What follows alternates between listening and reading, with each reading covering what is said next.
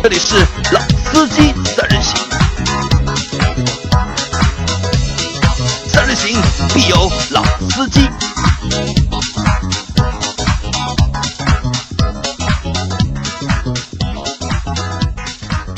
Hello，大家好，欢迎收听《老司机三人行》，我是杨磊。大家好，我是韩佳。啊，大家好，我是周老师。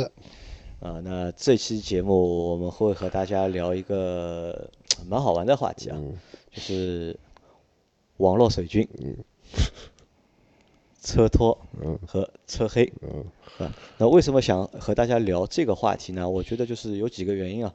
一方面就是我们可能在之前的工作当中和这些东西就是接触的比较多，看的也比较多。那这是一方面。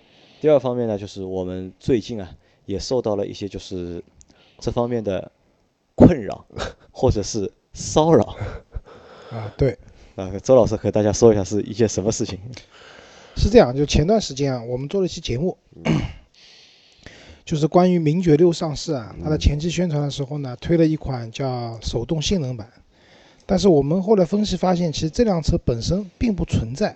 其实它是它一个官方改装版的，啊，对的，嗯。就是它在一辆新车上市以前，官方改了一辆车，嗯。然后用这辆车去刷了数据，然后作为全系车型的一个宣传的卖点进行宣传。那我们觉得这样做法不太厚道，嗯为什么呢？因为你其实上市的车型并没有这么强大，对，而你那辆车呢，在不改变硬件的情况下，就是刷了程序以后达到了这样的一个效果，其实对车的后续的一个耐用性，包括它的油耗，嗯对吧？包括它用了高等级的轮胎、刹车等等方面，其实是量产车里面做不到的。嗯或者说对使用寿命都有影响的这样的一种行为，去说我这个车的性能有多高，我们觉得这样的做法不合适，对吧？当然，我们也不是要黑名爵这个品牌，我们只是把我们看到的，我们觉得这样的做法不太妥当的事情，那我们就拿出来讲了。但这个文章发出去了以后呢，我们又很快的收到了就是来自于名爵的那个公关的一些反馈。嗯那因为反馈的人是那个杨磊接待的，那杨磊可以讲一下啊。啊，就是他当时找我嘛，找我们商量嘛，就是希望我们能够把就是删掉，这篇文章删掉，啊，然后呢，我就把这个皮球呢就又踢给了周老师，我说这个文章不是我写的，对吧？你要找我们老周，对吧？你去和老周商量，问老周愿不愿意把这个文章删掉。啊，其实那删肯定是不愿意删的，为什么？因为第一就是说我们也不是想靠这篇文章去讹诈你什么，对吧？第二个的话，对于我们来讲的话，我看到了一件奇怪的或者说不太好的事情，我把它讲出来了。嗯那其实，在喜马拉雅上面啊，包括在那个我们的微信平台，包括我们的那个汽车之家的那个车架号，嗯其实有很多人听了或者看了这些内容。那我去把它删掉的话，我觉得也是对那个听众的读者不不负责，任。嗯所以我当时就不愿意删，是这样一个结果，对吧？但是之后发生的事情，就对我们就造成了一些，我觉得是骚扰吧。嗯啊，骚扰哈。那之后发生了什么事呢？就是当我们拒绝了就是名爵的公关呃删帖删帖的要求之后后，就是在第二天，就是我们那篇文章下面啊就是多了很多的评论。嗯其实我们现在在车家号的文章，其实流量一般，大概就一篇文章大概有个几千的流量，但评论相对来说还是比较少。就这个特别多和我们就是这个文章的就是质量啊，或者是调性可能有点关系，就是评论不是太多。那当然，除了就是上周那篇就是 目前已经流量五十五万，对吧？评论六百多的那篇文章之外，就是我们之前大多文章就是都是看的人多。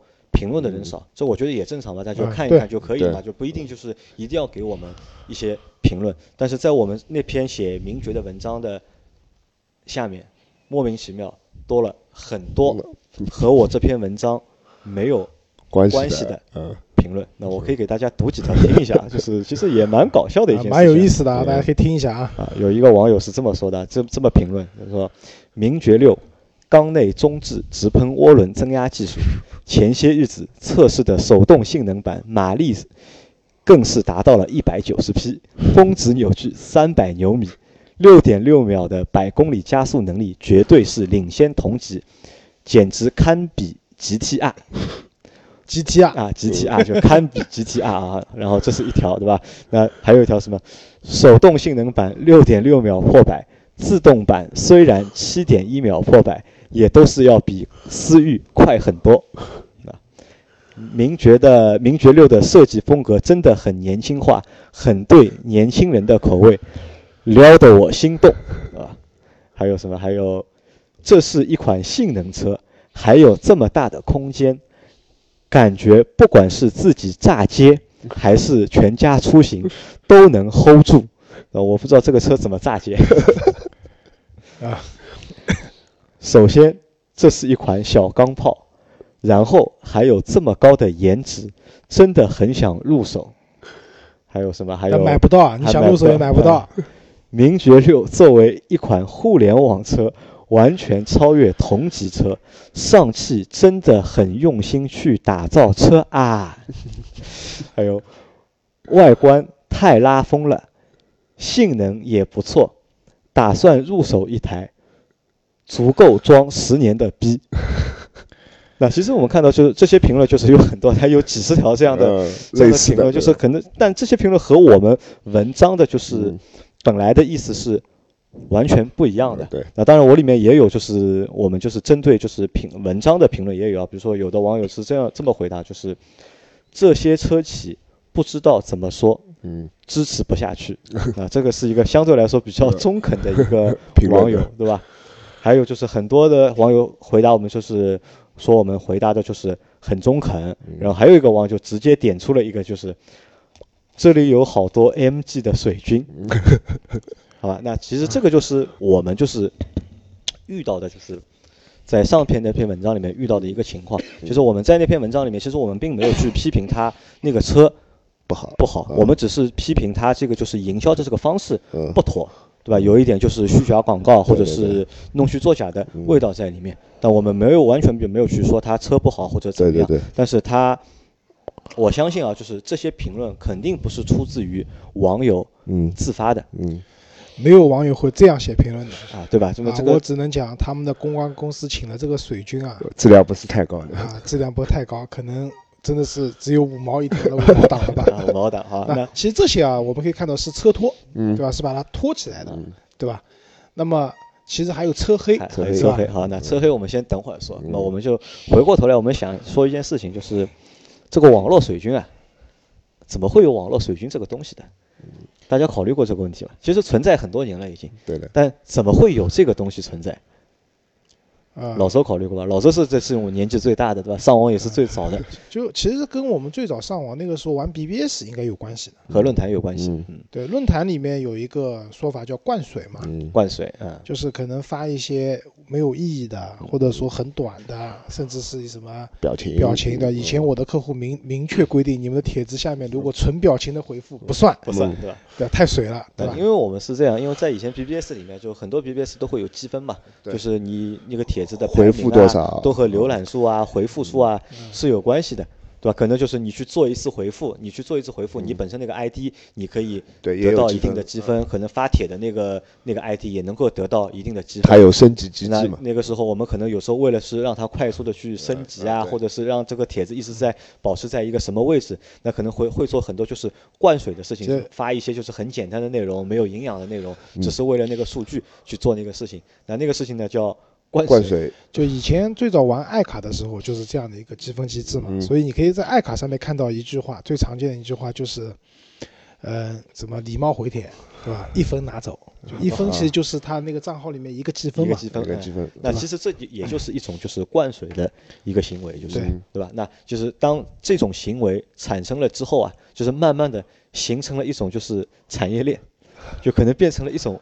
生意。产业化、规模化。啊，对的，就很多人去做这个事情，就可能就是那批就是灌水的人，变成了就是水军，职业灌水，啊，职业灌水，灌水的人或者说灌水的账号多了，对，形形成了这种军队化的这种规模，规模，所以叫水军了。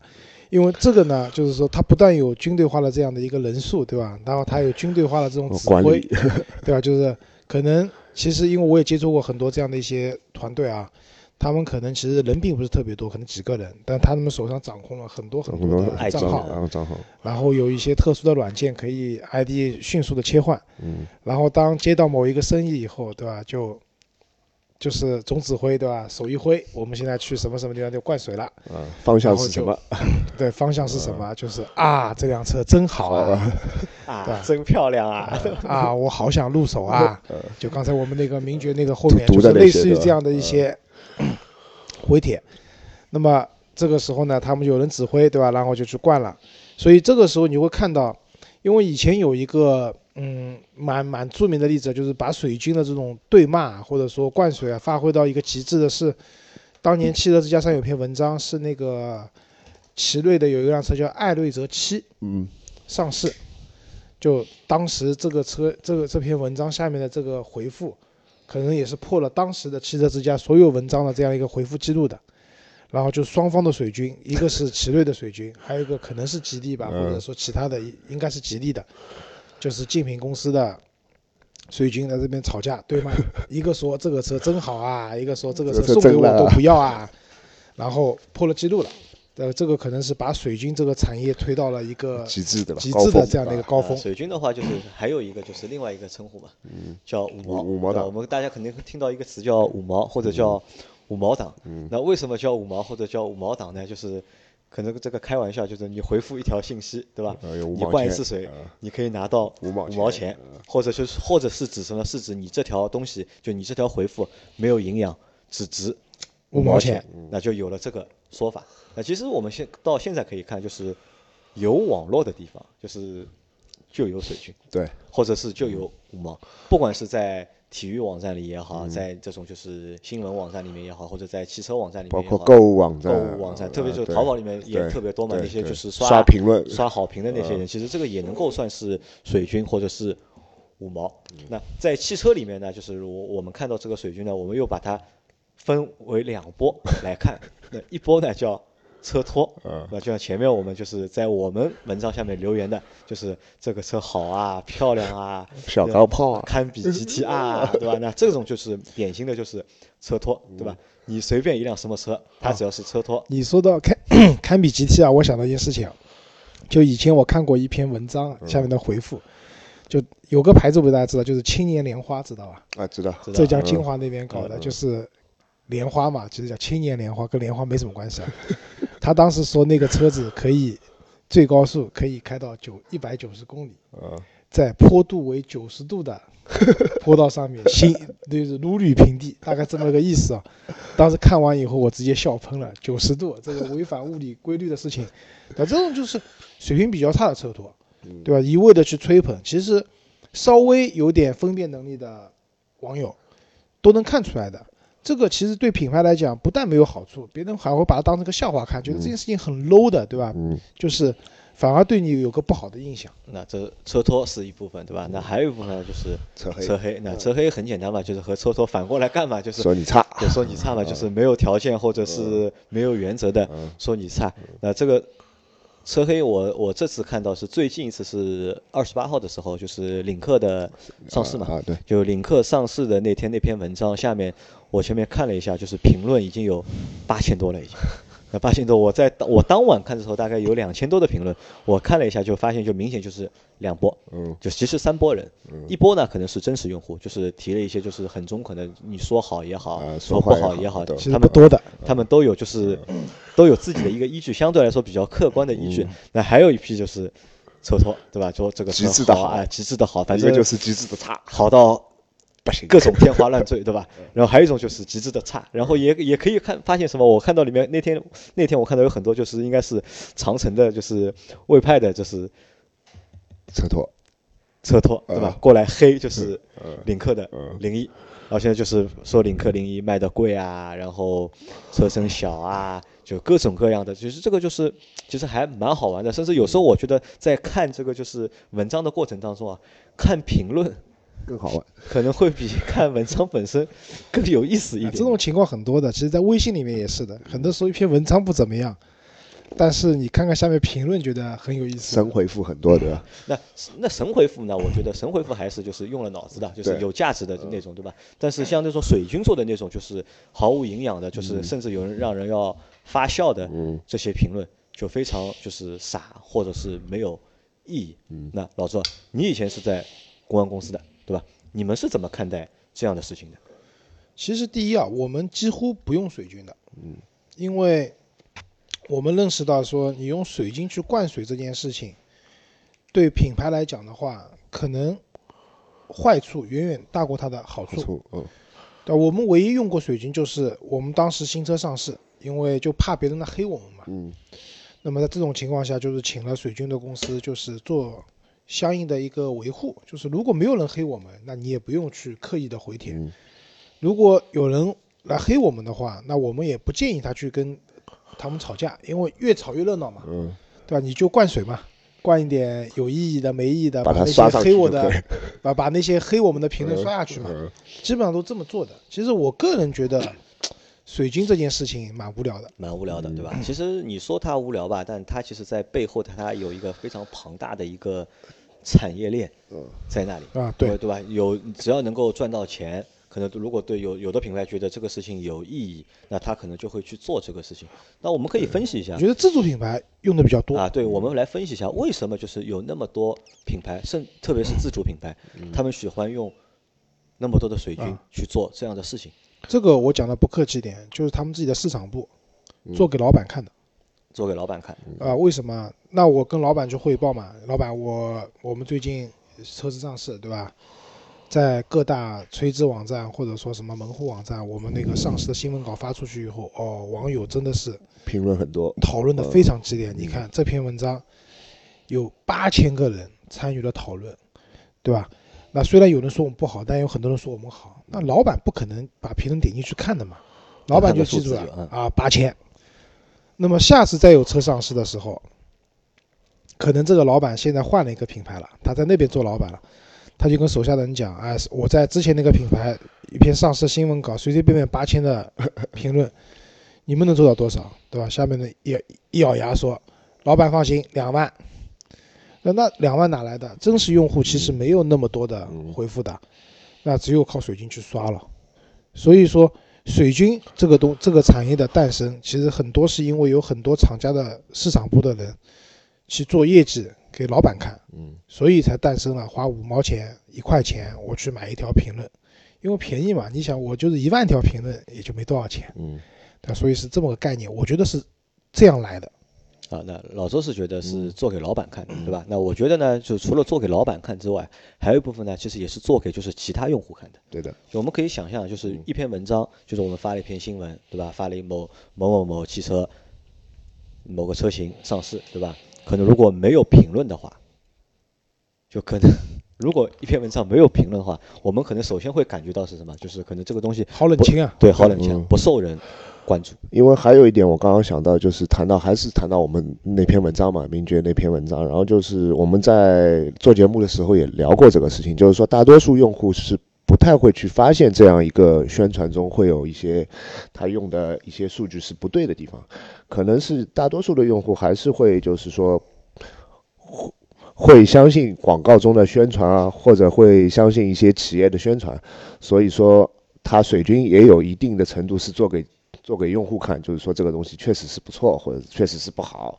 那其实是在什么呢？这个其实也有一个就做专业的话术，嗯这也有个专业的话术叫什么？叫引导回复。对，引导？回复引导回复，在一篇文章里面，就是如果当中有什么东西说的还不够清楚，可能在回复里面，在嗯评论里面去嗯做一些补充说明，嗯做一些引导。啊，这些其嗯实都是互联网的论坛也好，或者说一些新闻也好，一些比较常用的一些操作的手法吧。我觉得传都不能算营销的手法传，统玩法的。只能算是一些操作的手法。操作的手法。好，那我问两位啊，就是嗯你们有没有能力去分辨车托啊，对，和车黑？这个就是我先说，然后就是说，呃，因为做这个行业也蛮久了嘛，所以说基本上能分辨出来。但是我相信，就是说一般的用户，我也去问过很多人，我说这篇文章，比如说哪个论坛的哪篇文章，我说这篇文章，其实我一看我就知道，可能是公关公司写的，或者是市场部写的。因为你写的太多了。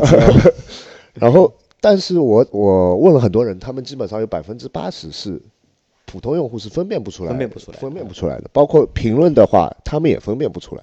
尤其是我们做了那么久这个行业了，我们可能会有这些看了多了，我们会分辨出来。对于一般用户的话是蛮难的，我觉得。啊，我觉得我觉得呢，我们也是普通人，虽然我们做这个行业时间比较长了，嗯你说能就是分辨呢，肯定能分辨，就像刚才那种什么、啊、这个车堪比 GTR 呀什么呀，这种肯定是一看就知道，吧？神经病啊，这个不可能的，对吧？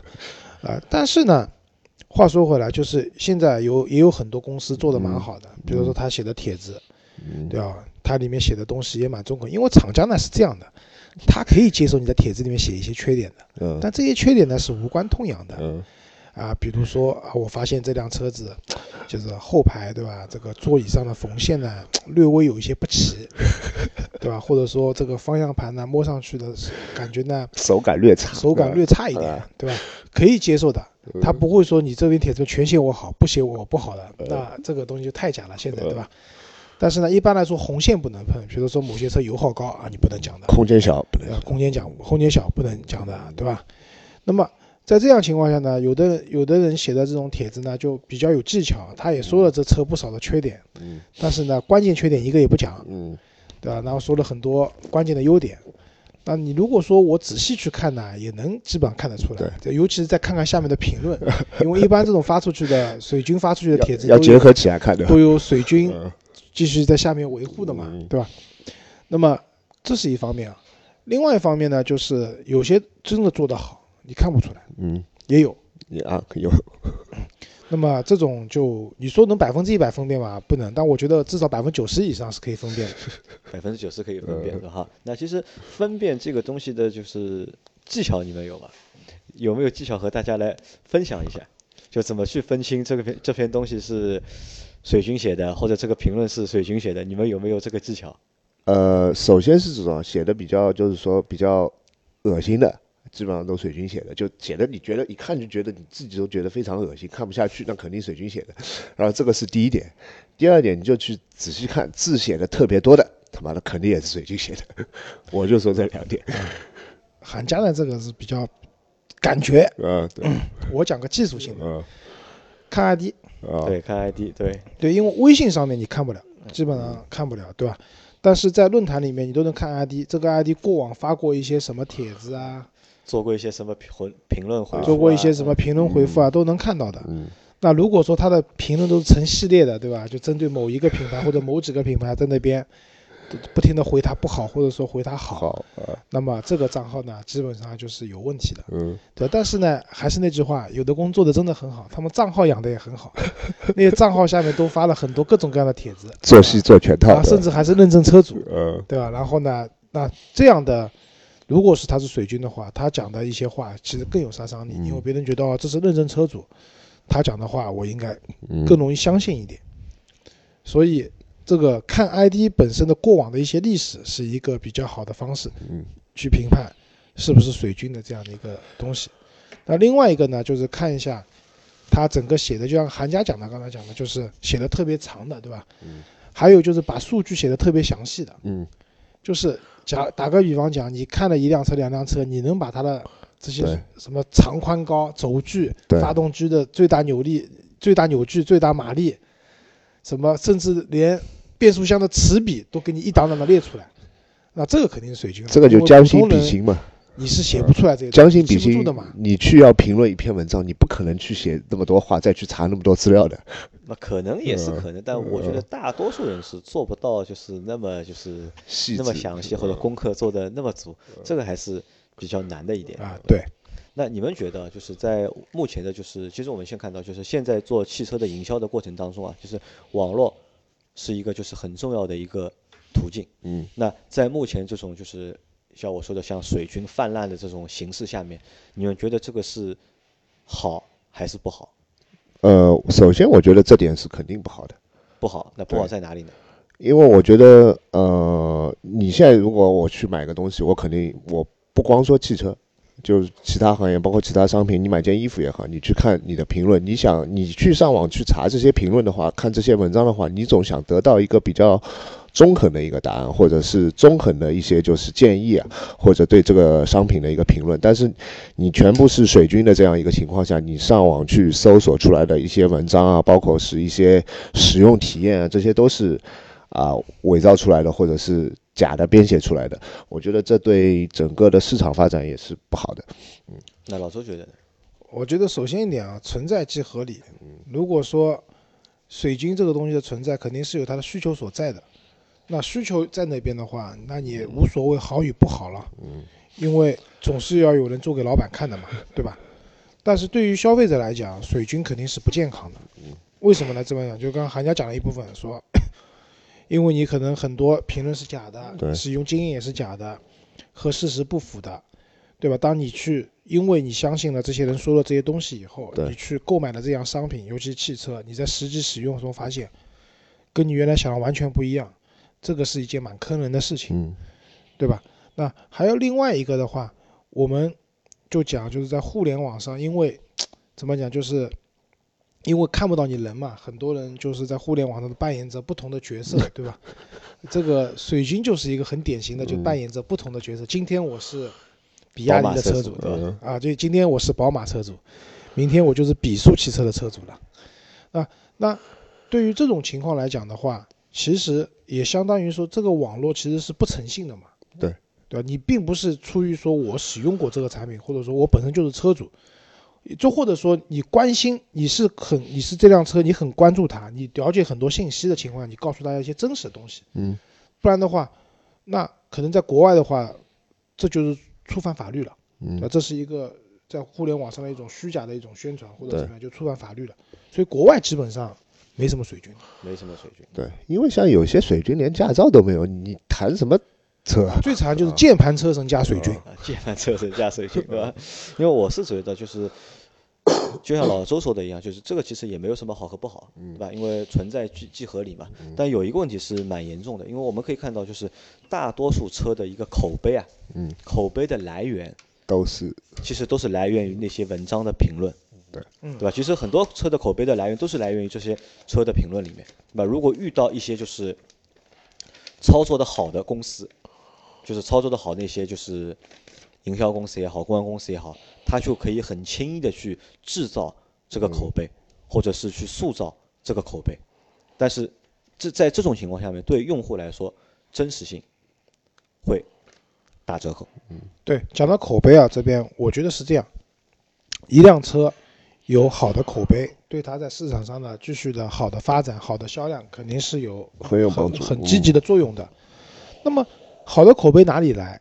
那理论上来讲，是因为我这个车产品够好，嗯对吧？然后用户用了我的车以后，发现物有所值，甚至是物超所值。嗯在这样的情况下，大家去推荐说你也值得拥有这样一辆车，逐步的形成一个好的口碑。嗯，但是因为很多人没有办法分辨哪些是真正的口碑，哪些是来自水军的刷的口碑，等于水军在那边做了这些事情以后，把这个口碑给他打了催化剂。打催化剂还好，你本来是好口碑，只是说让它尽快的散播开来。最惨的就是本来口碑并不好，因为水晶的加入以后，把它口碑给扭转过来了。就我们以前有句话叫“三人成虎”嘛，嗯对吧？就是三个人同时说有老虎啊，就真的老虎就真的来了，对吧？对吧？如果说水军里面有三千个水军在那边讲这辆车是非常好的，其实它并没有那么好，那可能就会有人相信了嘛。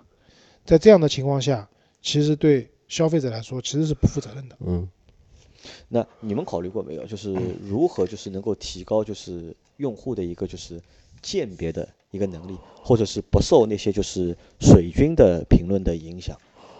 考虑过这个东西没有？呃，考虑过。